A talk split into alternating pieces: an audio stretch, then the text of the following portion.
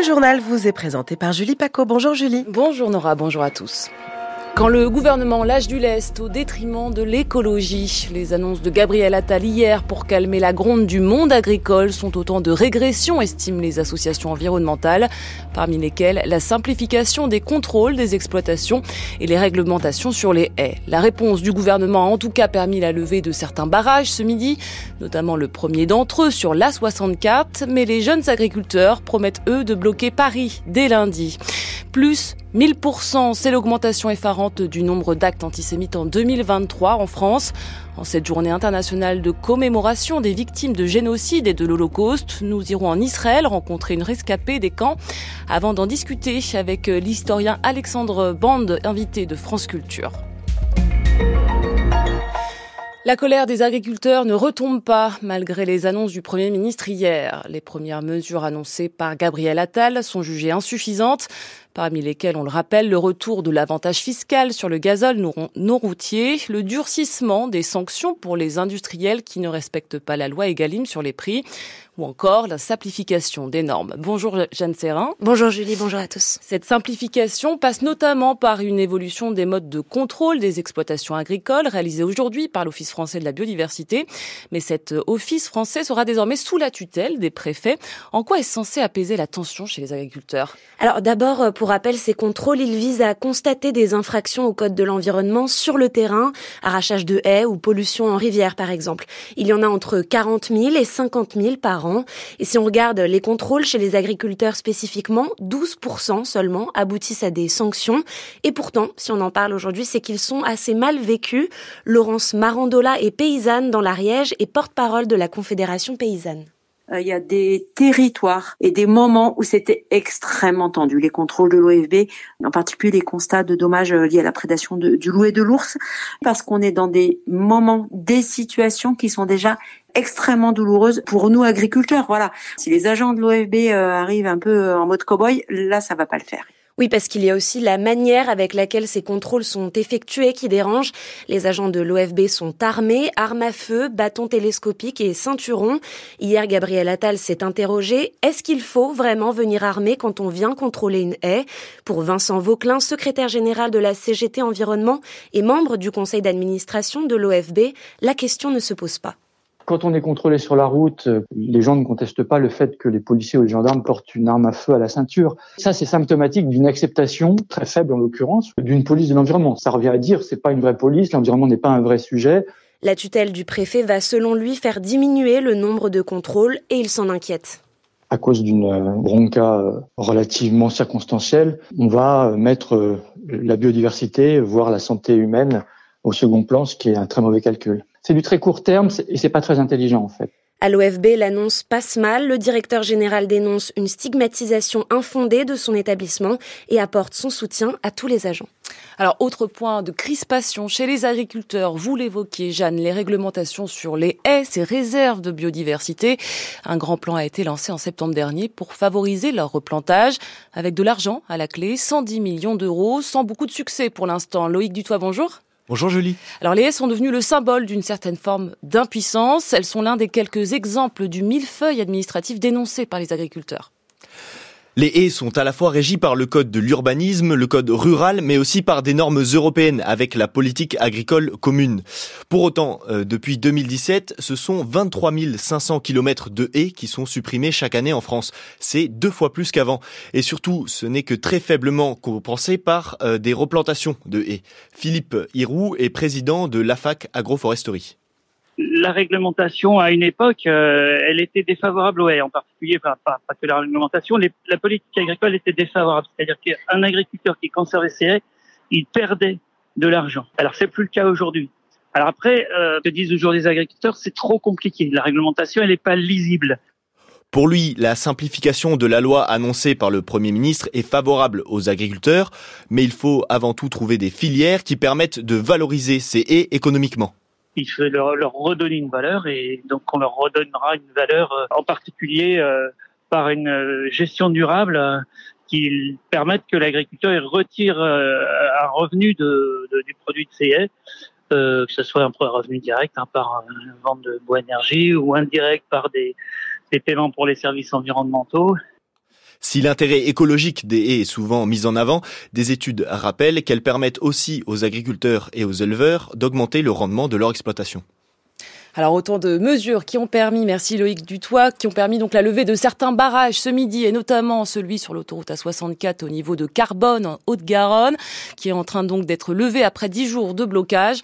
Les jeunes agriculteurs, syndicats associés à la puissante FNSEA, ont également levé temporairement certains barrages ce midi, mais pour mieux revenir dès lundi, ils veulent ainsi organiser le blocus de Paris et de la Petite Couronne.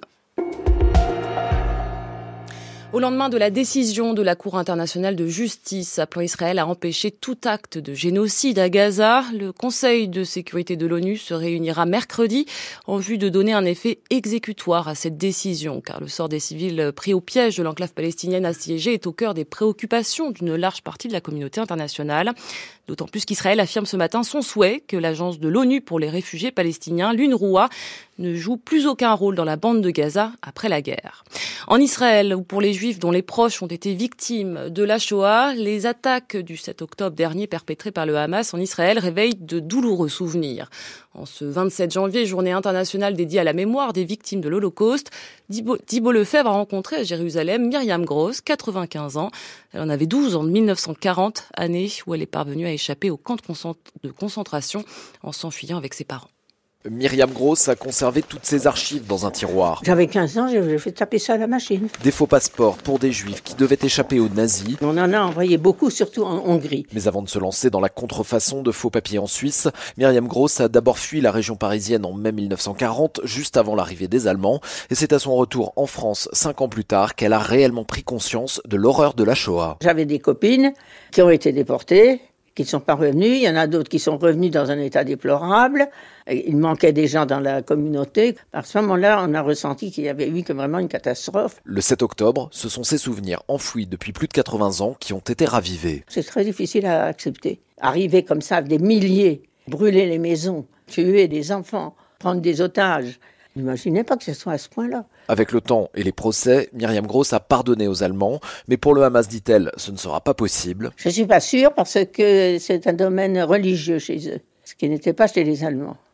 Aucun imam n'a condamné l'acte barbare qui s'est passé dans, dans ces kibbutzim. Elle soutient l'effort de guerre à Gaza et souhaite, dit-elle, une occupation israélienne du territoire pour définitivement annihiler la menace. Thibault Lefebvre, envoyé spécial permanent à Jérusalem. Alors on l'entendait, pour les victimes de la Shoah, les souvenirs sont aujourd'hui à vif et l'inquiétude grandit alors que le nombre d'actes antisémites explose. En 2023, les actes antisémites ont quadruplé par rapport à 2022 d'après les chiffres du ministère de l'Intérieur et particulièrement après les attaques du Hamas, le, le nombre d'actes antisémites recensés en trois mois correspond à ceux recensés en trois ans. Bonjour Alexandre Bande. Bonjour. Vous êtes euh, professeur agrégé d'histoire et vous avez euh, co-dirigé l'ouvrage Histoire politique de l'antisémitisme en France, paru euh, le 18 janvier dernier aux éditions Robert Laffont.